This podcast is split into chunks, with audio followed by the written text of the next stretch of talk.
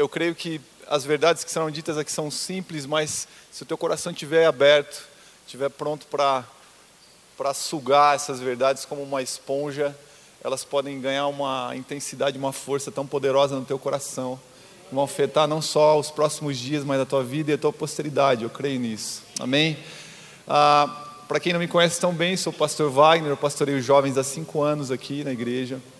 É, mas eu estou na igreja desde os 9 para 10 anos de idade. Aqui meus pais chegaram com a, com a vida arrebentada, depois de, de, duas separações, e tiveram um encontro com Cristo aqui. E para mim é um privilégio poder estar nesse lugar, de onde eu vi muitos homens pregando aí, sentado, correndo pelos corredores da igreja, como meus filhos estão correndo aqui hoje. E é um privilégio para mim, quero honrar a vida dos meus pastores, Davi e Mônica, pelo privilégio de poderem me me impulsionar e me empurrarem a estar neste lugar. Eu sei que Deus vai falar muito conosco nessa noite, amém? É, e eu oro para que você toque a vida dos seus filhos. Essa mensagem não é só para você nessa noite, mas vai falar também, o fechamento dela vai falar muito sobre a nossa posteridade. E até quando o pastor pediu que eu pregasse, a primeira mensagem que me veio à mente é uma mensagem que eu logo eu falei, mas Deus, foi falado tanto isso nos dois últimos anos e e a gente está num tema novo, um ato de amor. Eu falei, que conexão isso, isso pode, eu posso gerar com esse tema, né?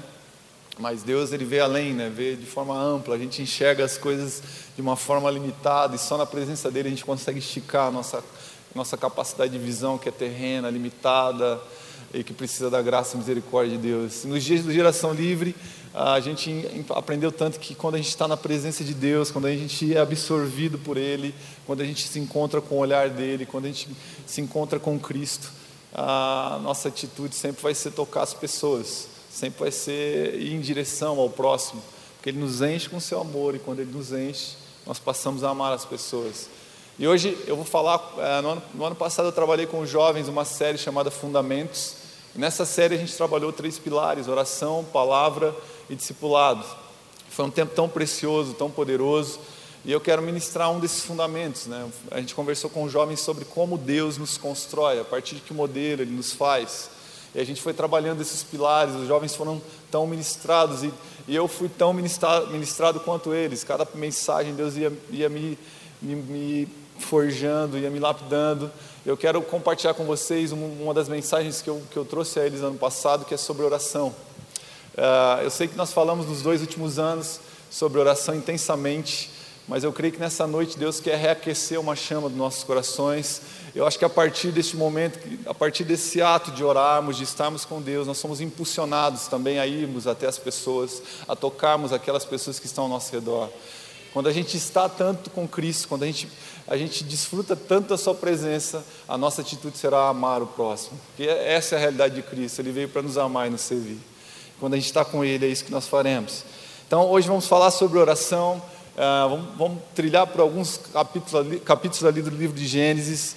Uh, e eu entendo que a oração é, é, é, a oração nos conecta com tudo que, que, está em Deus. Quando a gente ora, nós nos conectamos com, tu, com tudo que está em Deus. Ou seja, quando nós oramos, nós nos conectamos a Deus. Quando a gente ora, a gente é como se a gente tivesse é, permitindo que a nossa alma, o nosso corpo e o nosso espírito se conectem à presença de Deus.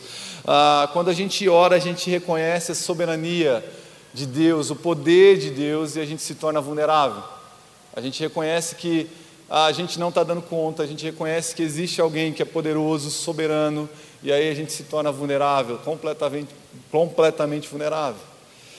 Ah, eu sei que a gente, muito já sabe o significado da palavra, mas eu quero que a gente entenda de forma bem simples o significado dessa palavra orar. Oração, eh, no dicionário, significa falar, rogar, invocar.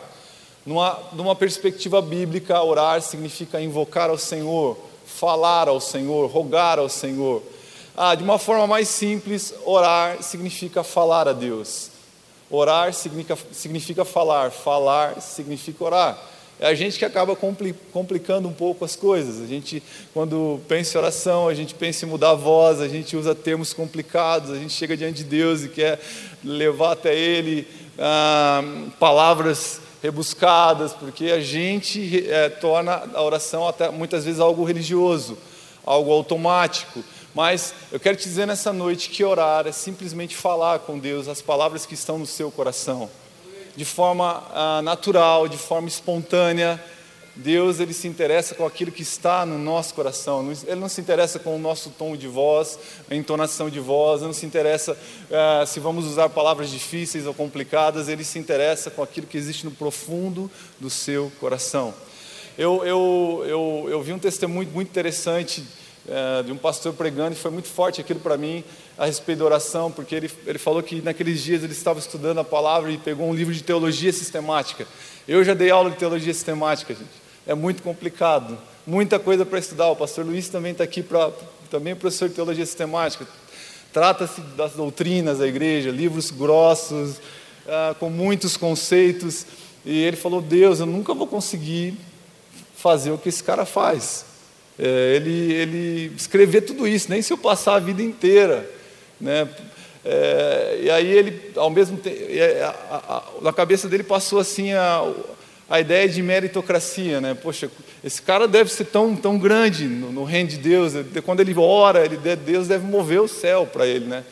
Mas aí Deus logo trouxe na memória dele a, imagem de uma senhora de coque orando num bairro, numa igrejinha com 10, 15 pessoas, que quando ora o céu desce, ela sabe exatamente onde ligar, a chave que ela liga para que o reino, para que o céu e a voz de Deus venha. Porque Deus não está limitado, a inteligência, a sabedoria, a capacidade intelectual, Deus se move a partir do seu coração, do meu coração, daquilo que sai da tua boca. Por isso, orar é falar, falar é orar. Fale com Deus, amém? Gênesis capítulo 4, versículo 26 é o texto que eu quero introduzir. Eu vou começar com ele e terminar praticamente com esse texto. E ali em Gênesis capítulo 4, versículo 26 diz assim: Também a Sete nasceu um filho a quem deu o nome de Enos. Nessa época começou-se a invocar, começou-se a invocar o nome do Senhor. Aqui a gente encontra a, a primeira menção de uma palavra que remete à oração a primeira menção de uma palavra que remete à oração. Ah, também a Sete nasceu um filho, a quem deu o nome de Enos. Sete vem como filho da compensação, Sete significa compensação, Enos significa homem. Ah, Abel é assassinado por seu irmão Caim, Sete vem para dar continuidade ao legado desse, desse homem é, de Deus chamado Abel. E nessa geração começa a se invocar o nome do Senhor, pelo menos é, é a primeira menção que a gente encontra na Bíblia. Ah, voltando um pouco, se você volta alguns capítulos para trás, a gente está em Gênesis capítulo 4, mas se você volta em Gênesis capítulo 1, versículo 28, guardem esse texto na sua cabeça, guardem Gênesis capítulo 4, 26, mas agora a gente vai voltar um pouquinho, ali um pouco para falar sobre Adão e Eva.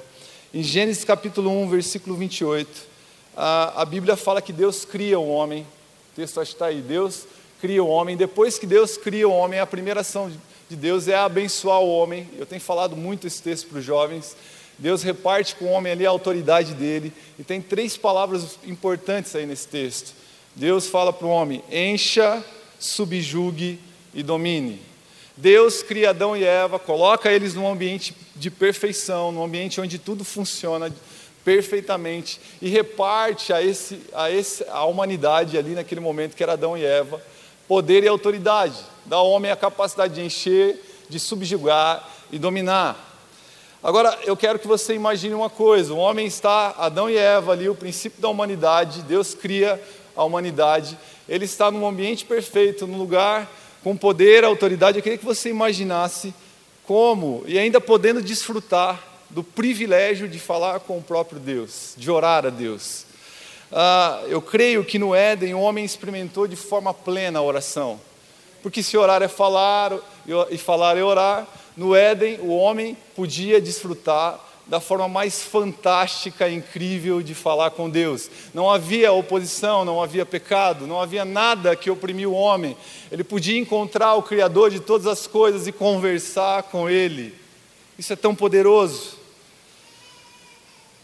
Ah, glória a Deus, porque Deus se encontrava com o homem. Deus se encontrava para falar com o homem. Deus era o centro de todas as coisas. Deus era a prioridade no Éden. Tudo girava em torno dele. E nesse ambiente, o homem podia falar com Deus, o homem podia conversar livremente. E eu creio que é nesse, nessa estrutura, que nesse, nessa, nesse ambiente, como eu já disse, o homem podia ah, falar de tantas coisas com Deus, experimentar de uma forma tão profunda e tão edificante a oração, porque Deus era o centro de todas as coisas, Deus era a prioridade, nada, nada competia com a presença de Deus, tudo girava em torno de Deus, e quando Deus é o centro, tudo funciona perfeitamente, tudo funciona perfeitamente. Ah, amém? As coisas funcionam perfeitamente quando Deus é o centro. E se você ler lá Gênesis capítulo 1, versículo 31, ah, olha só a conclusão que Deus chega de tudo que ele fez, tudo que ele criou. Gênesis 1, 31 fala: E Deus viu tudo que havia feito, tudo havia ficado muito bom. Passaram-se a tarde e a manhã, esse foi o sexto dia. Deus olha para tudo que ele fez, ele olha para toda a sua criação, as árvores, as estrelas, o mar, os pássaros, os répteis, tudo, e ele fala: Meu, tudo que eu fiz nesse lugar é muito bom. Não é só bom, é muito bom. É muito bom. Agora eu quero perguntar para você: você gostaria de morar num lugar desse? Você gostaria de habitar num lugar onde tudo é muito bom e ainda você pode falar livremente com o Criador de tudo isso? Por isso que eu creio que no Éden o homem desfrutou da forma mais fantástica de falar com Deus, porque tudo funcionava perfeitamente, porque Deus era o centro de todas as coisas. Oh Deus, restaura, restaura isso nesses dias. E Ele restaurou por meio de Cristo. Nós podemos desfrutar disso. A gente vai falar mais sobre isso. Mas entre o texto que lemos acima de Enos e a criação perfeita de Deus, acontece algo que muda a relação da humanidade com Deus. A gente já viu, já falei, tudo funcionava muito bem. Gênesis 2, 25 fala: homem, o homem e sua mulher viviam nus e não sentiam vergonha. Não havia malícia nas relações, não tinha, eles não tinham nada de se envergonhar, eles caminhavam em liberdade. O homem estava centrado em Deus e vivia plenamente a imagem e semelhança de Deus no Éden. Mas em Gênesis capítulo 3, o homem decide, ao invés de falar com Deus, o homem decide falar com o diabo. Tudo caminhava perfeitamente. O homem encontrava Deus todos os dias, tudo funcionava de forma perfeita porque Deus era o centro. Mas de repente surge uh, uma situação e o homem, ao invés de falar com Deus, fala com o diabo. Tudo faria sentido na presença de Deus, tudo fazia sentido na presença de Deus. Se houvesse alguma dúvida no coração de Adão e Eva, se, se houvesse algum questionamento, tudo faria sentido diante da presença de Deus. Porque Ele era aquele que tinha criado todas as coisas, Ele é aquele que tinha trazido à existência as coisas que não existem. Adão e Eva sabiam disso. Então, se houvesse alguma dúvida, se houvesse algum questionamento diante de Deus, tudo faria sentido. Querido, quando há alguma dúvida no seu coração, algum questionamento diante de você, eu quero te falar que na presença de Deus tudo vai fazer sentido, Ele vai te explicar, as respostas vão estar lá. Não deixe se dominar pela revolta de um sentimento, por algo que acontece, acontece que você é, às vezes é, é, levado a julgar ou pensar que Deus não existe. Não pense assim. Se existe um questionamento no teu coração, se existe um, uma indignação, vá diante da presença de Deus, fale com Ele, porque Ele tem todas as respostas prontas para te dar. E quando não houver resposta, o silêncio dele trará paz ao seu coração. Eu falei hoje de manhã, vou repetir esse exemplo. Foram perguntar para a Madre Teresa. É, Acho que a maioria de vocês conhecem Madre Teresa, uma missionária, ajuda os pobres, uma mulher muito, ah, muito, uma pessoa que tem uma comunhão muito intensa com Deus. Perguntaram para ela: você é tão íntima de Deus, você é uma pessoa tão especial, nos ensine a orar. A gente quer aprender a orar com você. Ah, você transmite uma paz, uma, uma segurança. Eu, a gente quer aprender o jeito que você ora. E quem sabe a gente pode desfrutar dessa mesma dessa mesma graça que você vive na sua vida. E aí perguntaram para ela: quando você ora a Deus, o que você fala para Ele? Ela respondeu: não falo nada, fico quieto, fico muda. Mas então, o que Ele fala para você? Ele não me diz nada. Aí ficaram sem saber o que, o que não entenderam muita, muita coisa, mas o fim da história é o que? Simplesmente a presença dele já basta para mim. Quando ele se aproxima de mim, a paz dele excede todo entendimento. Ele não está limitado a palavras, ele não precisa dizer nada, basta a sua presença e tudo se faz. É um estado de contemplação muito profunda da presença de Deus, o que essa mulher traz naquela hora. Na presença de Deus tudo faz sentido, mas o homem decide ouvir outra voz.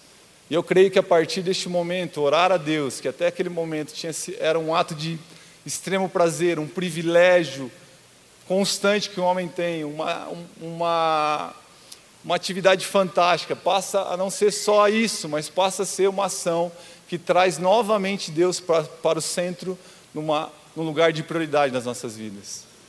Naquele momento o pecado entra, as emoções, o homem foge, se esconde de Deus, se afasta de Deus, e a carne dele começa uma luta entre a carne e o espírito, que a gente vai ler alguns textos sobre isso daqui a pouco. E a oração passa a não ser só mais uma coisa fantástica, agradável, ah, mas ela passa a ser uma ação que traz Deus novamente ao centro, colocando Ele como prioridade nas nossas vidas. Eu quero que você repita algo comigo: orar é priorizar Deus colocando no centro da minha vida. Fala de novo: orar é priorizar Deus, colocando no centro da minha vida. Eu fui estudar o que significa essa palavra prioridade. O significado dessa palavra é muito forte, é muito intenso para mim. A palavra prioridade significa condição do que é primeiro, em tempo, em ordem, em dignidade. Repita comigo de novo: tempo, ordem e dignidade. Então, quando a gente ora, quando a gente busca Deus com entendimento, é como se nós estivéssemos colocando Deus em primeiro, em ordem, em tempo e em dignidade. Se você estica ah, o significado dessa palavra dignidade, a palavra dignidade significa honra, autoridade, não vou perder aqui, e nobreza. Honra, autoridade e nobreza. Portanto, quando você ora a Deus com entendimento e com fé, é como se você estivesse colocando Ele em primeiro lugar, em autoridade na sua vida, em honra e nobreza. Não existe nada mais nobre, não existe autoridade maior, não existe alguém que possua mais honra na sua vida do que a presença do próprio Deus. Na sua vida, Ele é quem dá a última palavra. Ao orar é como se estivesse dizendo: Deus, eu tenho tantas preocupações, eu tenho tantas soluções para dar para a minha vida, mas eu estou tão inseguro, por isso eu chego diante daquele que tem autoridade e tem a última palavra na minha vida. E eu submeto cada um dos meus sentimentos a Ti, porque, eu, porque em minha vida você tem prioridade em tempo, em ordem e em dignidade. Amém? Por isso que eu creio que a oração resgata a relação do Éden, pois coloca novamente Deus no centro de todas as coisas. No Éden tudo funcionava perfeitamente porque Deus era o centro. Tudo estava focado em Deus. E quando a gente ora com entendimento, é como se a gente estivesse resgatando a relação de Deus com o homem no Éden. Amém? Para a gente entender um pouquinho mais sobre esse conceito de, de que orar é priorizar, colocar Deus em primeiro, eu quero contar a história de dois homens, continuando no livro de Gênesis. Caim, o agricultor, e Abel, o pastor de ovelhas. Abra a tua Bíblia em Gênesis capítulo 4, a gente vai ler os versículos 3, 4 e 5. Gênesis capítulo 4, a gente vai ler os versículos 3, 4 e 5. Vamos lá? Gênesis 4, 3. Passado algum tempo, Caim trouxe do fruto da terra uma oferta ao Senhor. Se você lê em outras, outras traduções também diz, pode dizer assim, Caim trouxe alguns produtos da terra ao Senhor. Versículo 4. Abel, por sua vez, trouxe par, as partes gordas das primeiras crias do seu rebanho. O Senhor aceitou com agrado Abel e sua oferta, mas não aceitou Caim e sua oferta. Por isso Caim se enfureceu seu rosto e se transtornou. No primeiro culto da história, a oferta já foi um problema, né? O dízimo e a oferta já foi um problema, já gerou uma confusão aí. Mas Caim e Abel foram ter um tempo com Deus e eles levam uma oferta para Deus, eles vão falar com Deus. Eu não sei se isso acontecia ah, em muitos momentos, a Bíblia não, não é clara para contar né, sobre se Caim e Abel tiveram outros momentos como esse, é só uma, um relato ali único. É, mas Caim e Abel vai ter um tempo com Deus, os dois vão ter um tempo com Deus, vão se encontrar com Deus. E Caim é, como eu disse em outra tradução, leva alguns produtos da terra. Agora, eu quero que a gente comece aqui a viajar juntos. Imaginar o dia de Caim. Ele vai se encontrar com o Criador de todas as coisas, ele vai se encontrar com aquele cujo ele escutou histórias dos seus pais, Adão e Eva, com aquele que ele sabia que tinha, uh, com a sua palavra, tra trazido à existência as coisas que não existiam. E Deus disse: haja luz, houve luz. Imagina Adão contando essas histórias, falando para os seus filhos.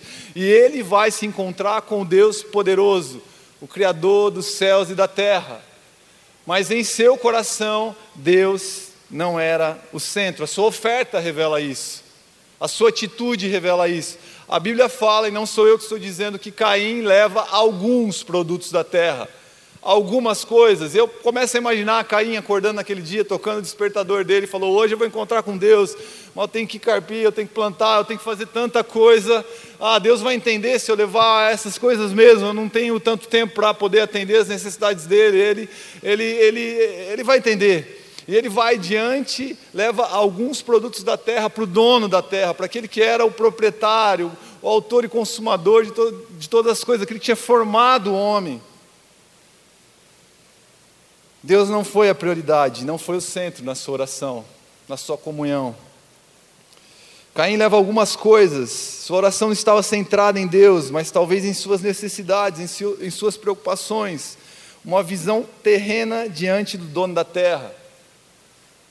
Talvez ele ele estava enxergando as suas necessidades e as colocou acima daquele que deveria ser a prioridade na sua vida, daquele, daquele que deve, o qual ele deveria parar tudo o que ele estava fazendo para entregar o melhor.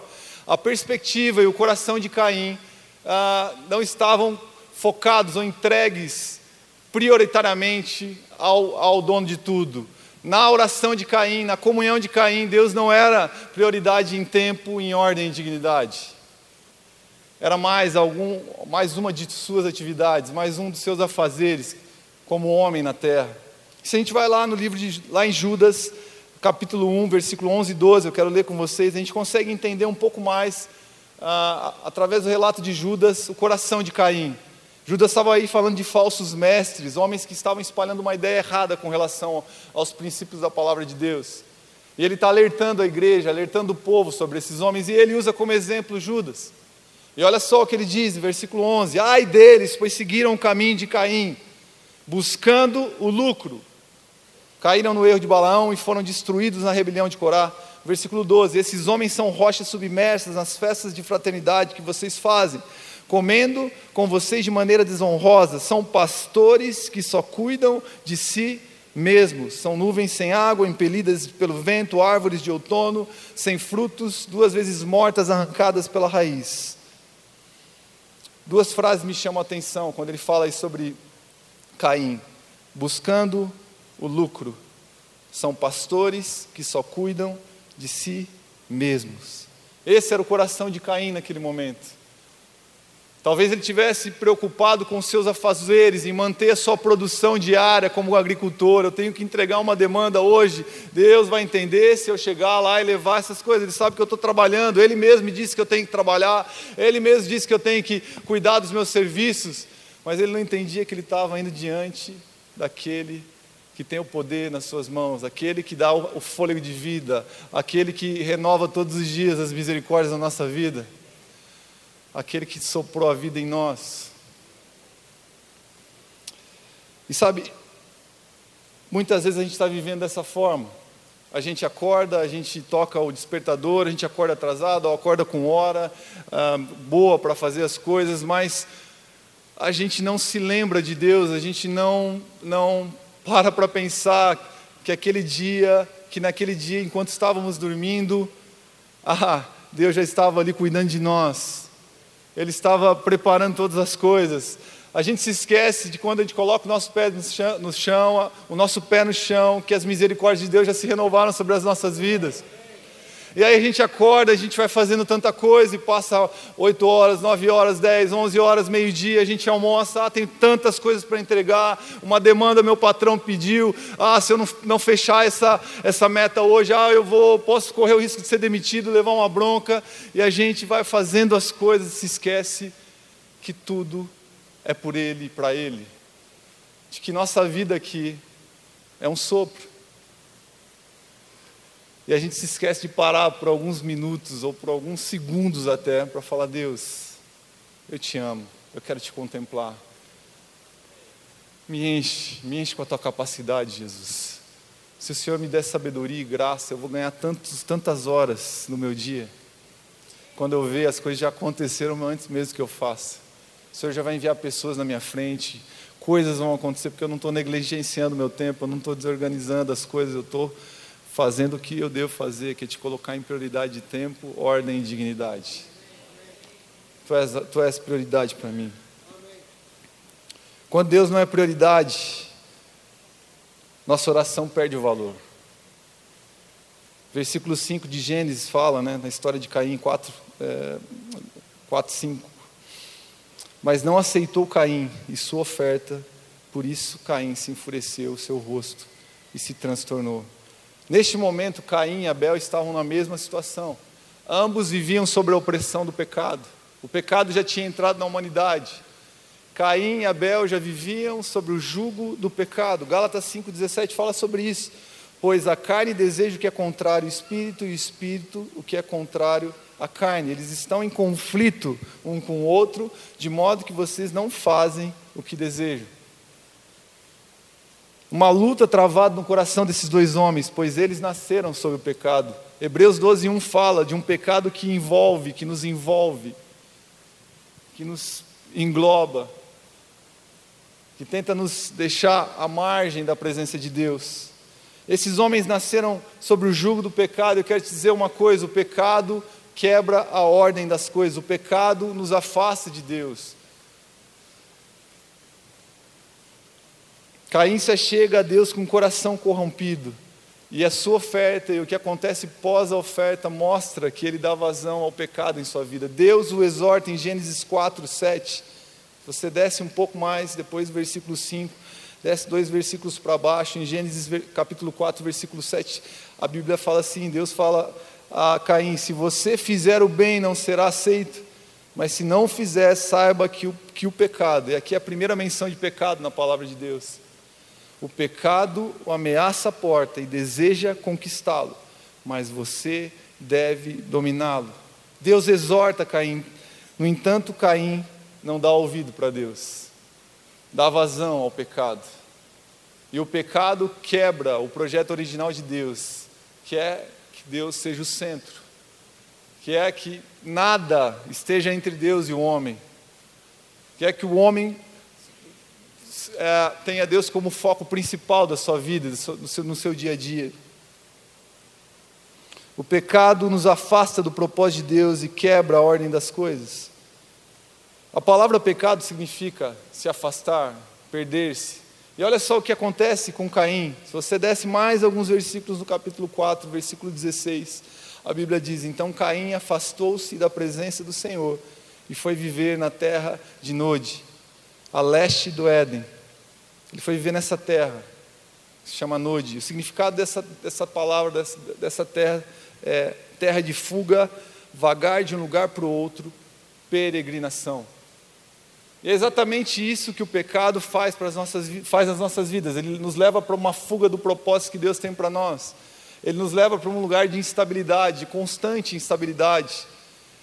O pecado tira Deus do centro e coloca o homem no centro, as minhas vontades, os meus, meus desejos, meus corpo, meu corpo, minhas regras. A decisão de Caim foi colocar Deus como mais uma de suas responsabilidades, não como a sua principal responsabilidade. É mais um, ah, como uma prateleira de atividades que ele tinha, e Deus estava como mais um dos objetos ali naquela prateleira. Deus não era o centro, Deus não era a prioridade. E quando Deus não é a prioridade, a gente caminha quase que à beira, é quase que flertando com, com, com as coisas erradas.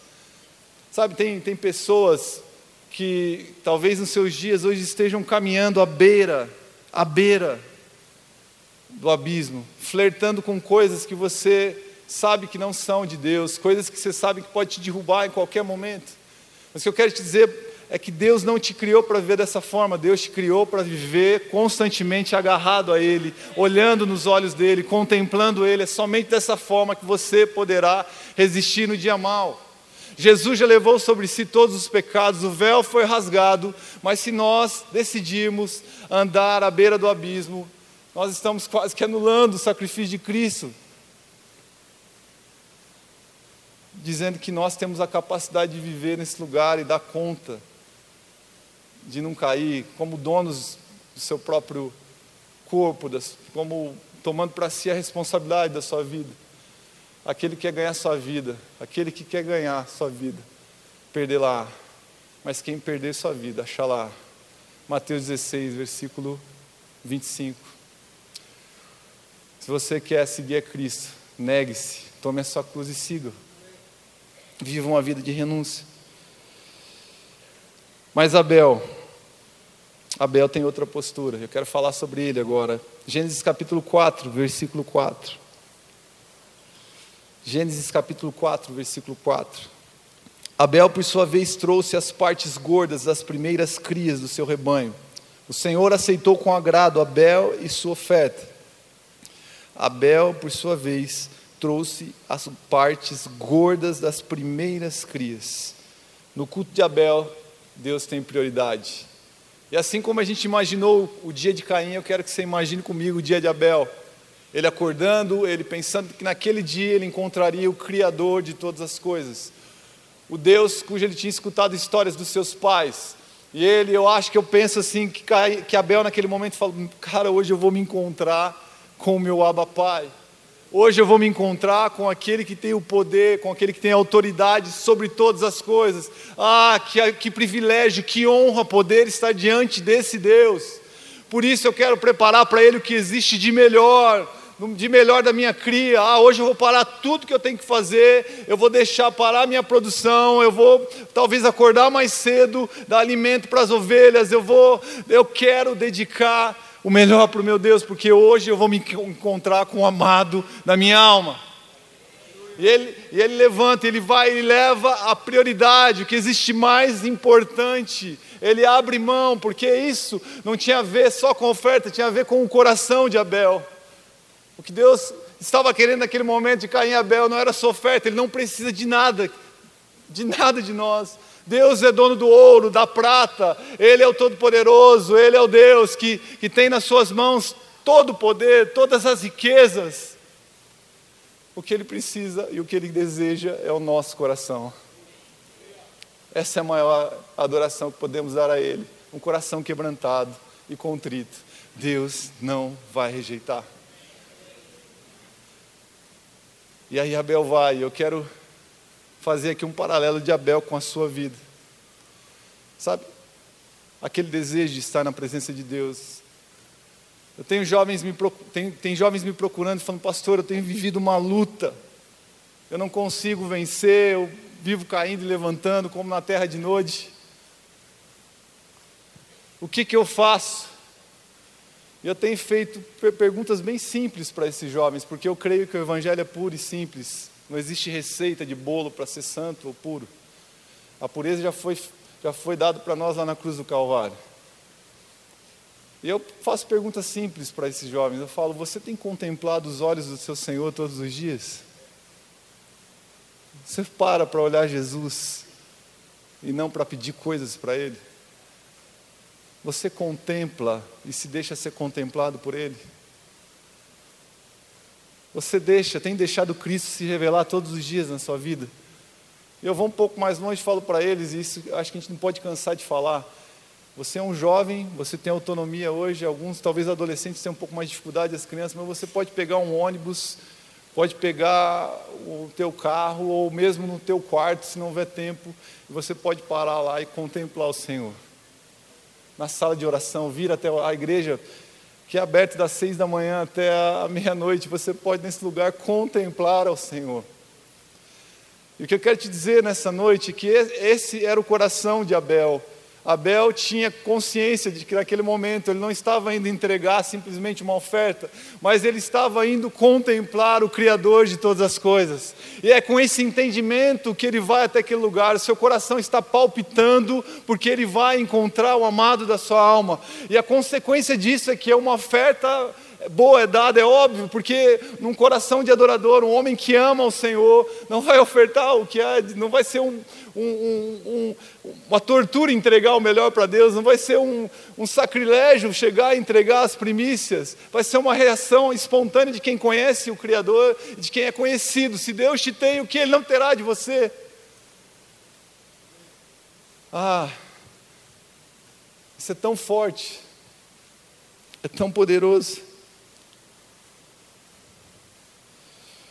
É como se Abel estivesse dizendo naquele momento: Deus, embora o pecado e a minha vontade tentem me envolver, porque ele já vivia sob a opressão do pecado, o meu desejo é que em minha vida você seja o primeiro, em tempo, em ordem e em dignidade.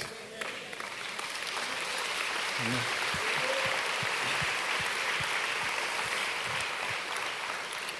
Na oração de Abel, Deus é o centro. Eu quero que você repita duas frases comigo, bem forte. Diga assim: Se Deus é a minha prioridade,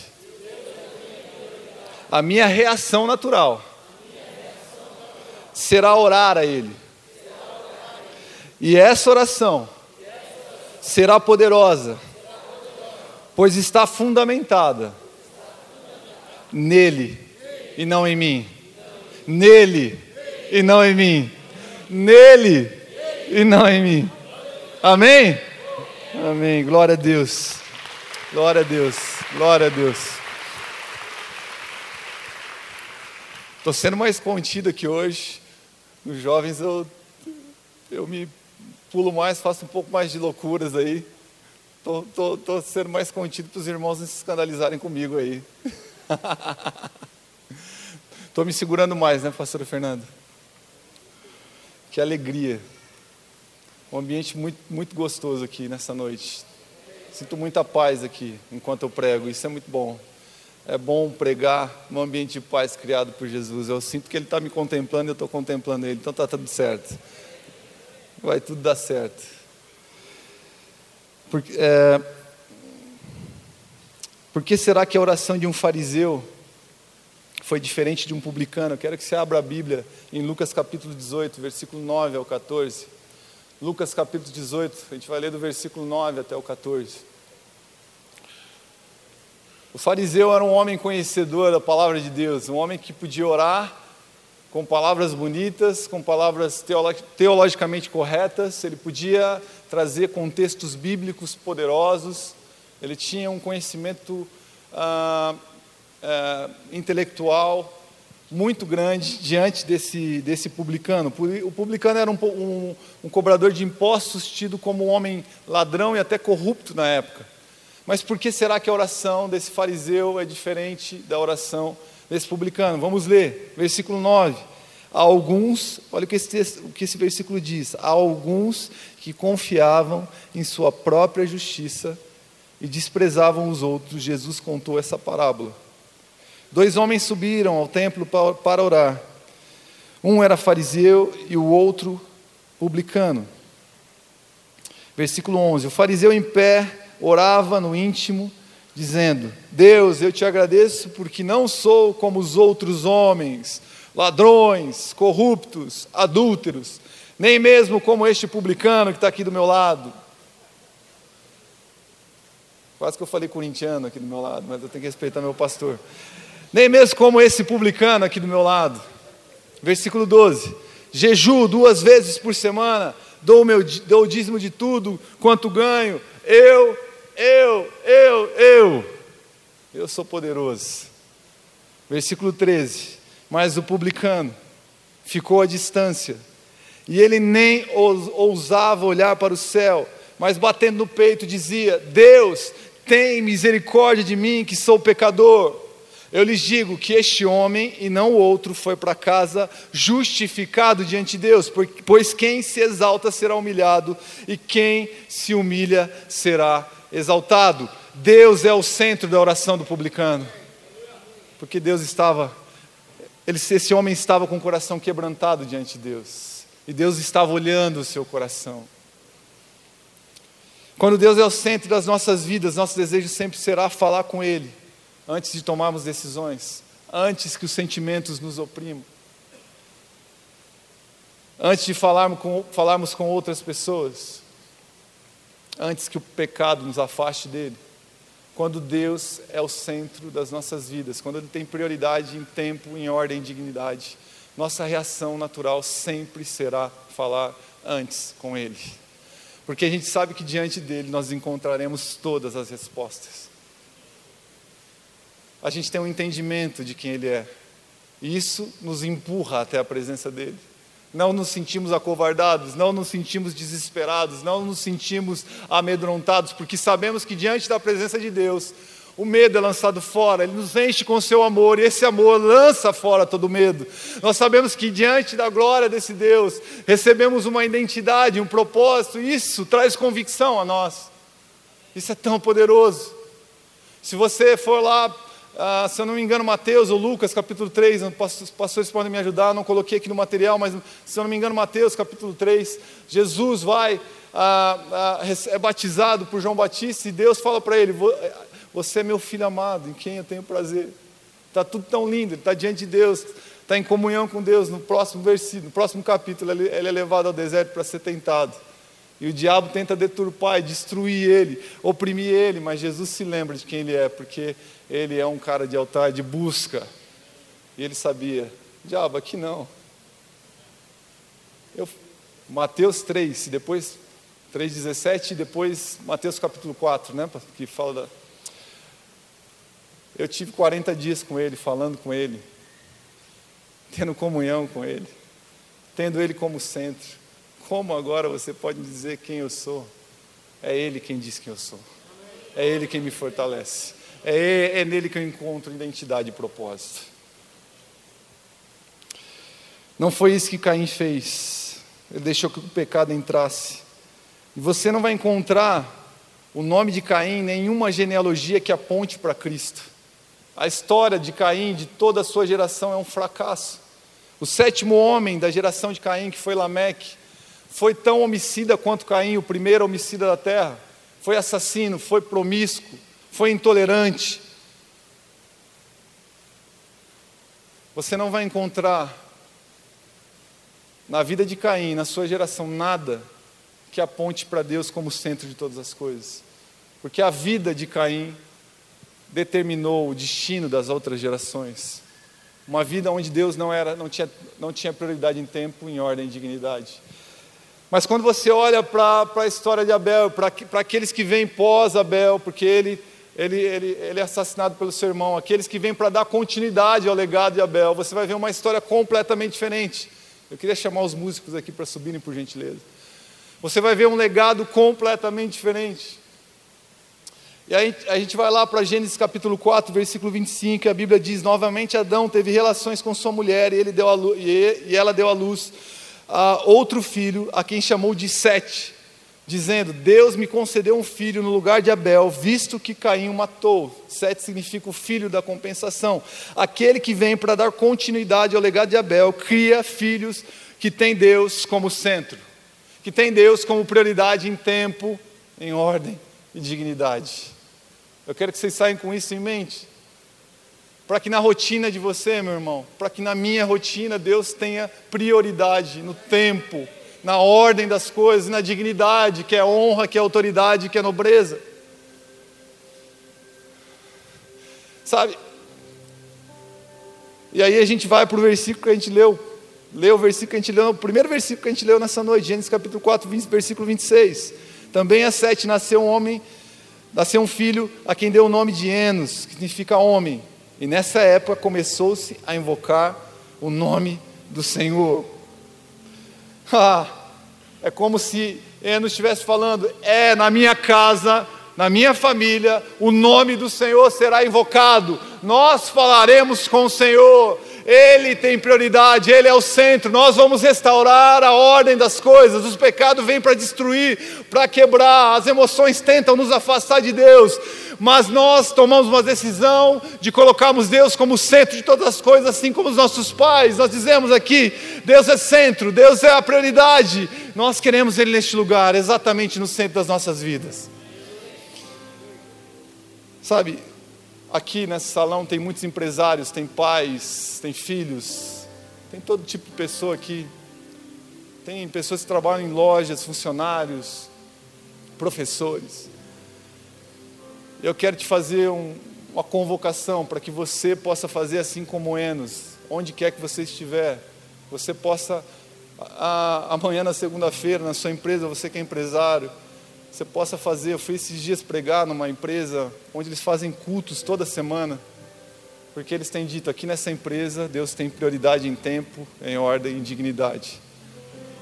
Você como empresário, você possa chamar os seus funcionários e falar aqui, ó, nessa empresa nós invocamos o nome do Senhor.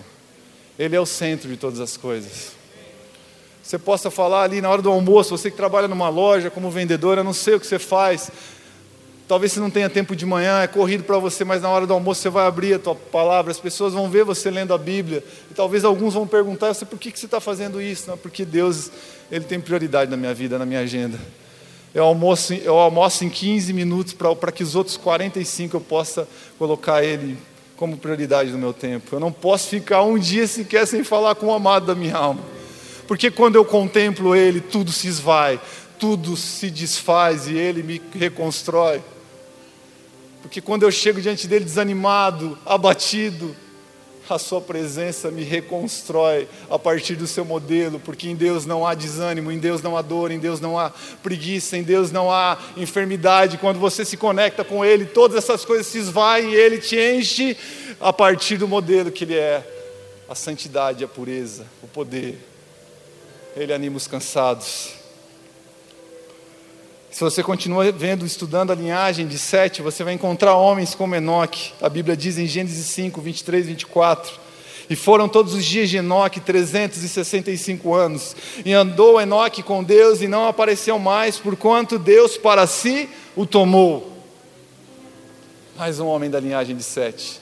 Um homem que tem Deus como prioridade em tempo, ordem e dignidade. Uma geração que tem Deus como centro de todas as coisas, uma geração que restaura a ordem original de todas as coisas, que é Deus como centro. E aí eu comecei a meditar nesse texto que a Bíblia fala: e andou Enoque com Deus e não apareceu mais, porquanto Deus para si o tomou.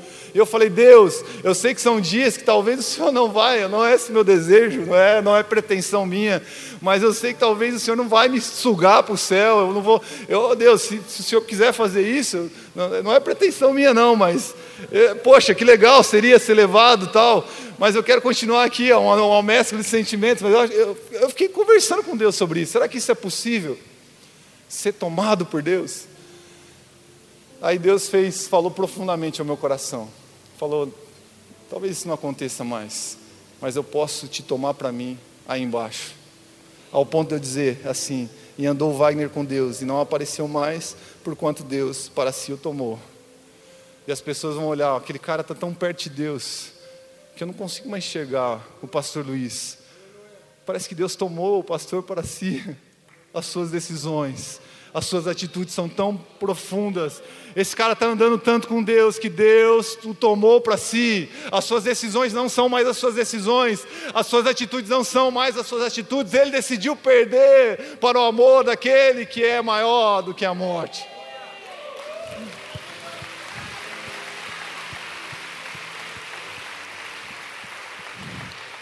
Sabe, sabe igreja, eu, eu creio que Deus quer fazer desse versículo fazer desse texto, que esse texto se encarne na vida de muitas pessoas que estão aqui. Mais ou menos assim. E andou Estelo com Deus, e não apareceu mais, por quanto Deus o tomou para si. Ao ponto das pessoas perguntarem, cara, onde você consegue encontrar tanta paz? E você vai poder falar, eu fui tomado por alguém que é muito mais importante que eu. E eu dei minha vida para ele, que não viva mais eu, mas que Cristo viva em mim e a partir de mim. Ah, a gente precisa entender diante de quem nós temos chegado. Ao olhar para os seus olhos, nada mais importa. O que são as riquezas, o que, o que é o poder diante da glória poderosa do Senhor. Estamos preocupados com aquilo que a traça, a ferrugem vai correr. Estamos pensando pouco naquele que produz coisas nas nossas vidas que vão nos levar a viver eternamente. E aí você continua a ver a, a, a, os descendentes dessa geração de sete que decidiram colocar Deus como centro. Nascem homens, homens como Noé. Gênesis capítulo 5, 28 a 29. A Bíblia diz: aos 182 anos, Lameque gerou um filho, deu-lhe o nome de Noé e disse: Ele nos aliviará do nosso trabalho e do sofrimento de nossas mãos, causados pela terra que o Senhor amaldiçoou. Deu-lhe o nome de Noé e disse: Ele nos aliviará. Sabe, quando seus olhos estão focados no Criador de todas as coisas, quando você está diante dele todos os dias, Deus começa a fazer com que você traga descanso sobre a terra. A sua vida vai ser usada para trazer descanso e não opressão a, a sua presença no seu emprego, na, na, na escola, na faculdade, não traz opressão sobre as pessoas, mais alívio. E aí Deus fez outra coisa comigo enquanto eu li esse texto. E eu, eu fui ver, fiz as contas né, da idade que meu pai, é, quando eu nasci, quando meu, a idade que meu pai tinha quando eu nasci, e eu escrevi da seguinte forma: E aos 23 anos, o pastor Zenga, é o Cleonte, que é o meu, meu pai é o pastor lá da, daí na Zona Sul, para quem não sabe. E o nome dele é Cleonte, tá, gente? Não é piada, não, é verdade. E aos 23 anos, Cleonte gerou um filho, deu-lhe o nome de Wagner e disse: Ele nos aliviará, ele trará alívio sobre a terra.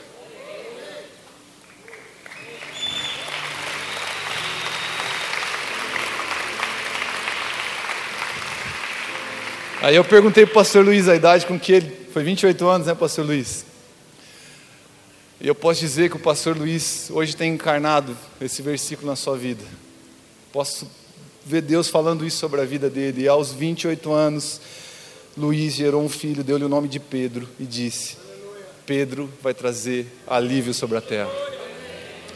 Agora eu quero que você pense, quando você, o seu filho nasceu, você fale aí, vou contar até três, você vai falar. E a tantos anos, só fala o seu nome, e daí você fala assim: tem um versículo aí? Faz como eu. O anterior, tem que ser o anterior também, eu acho. Ou não?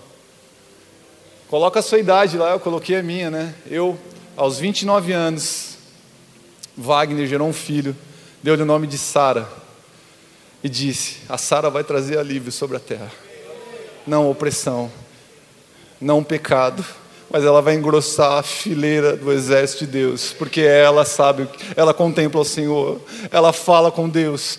Os meus, meus filhos e os teus filhos não trarão opressão sobre a terra, mas eles engrossarão o exército todo-poderoso, eles trarão paz e não guerra. Amém?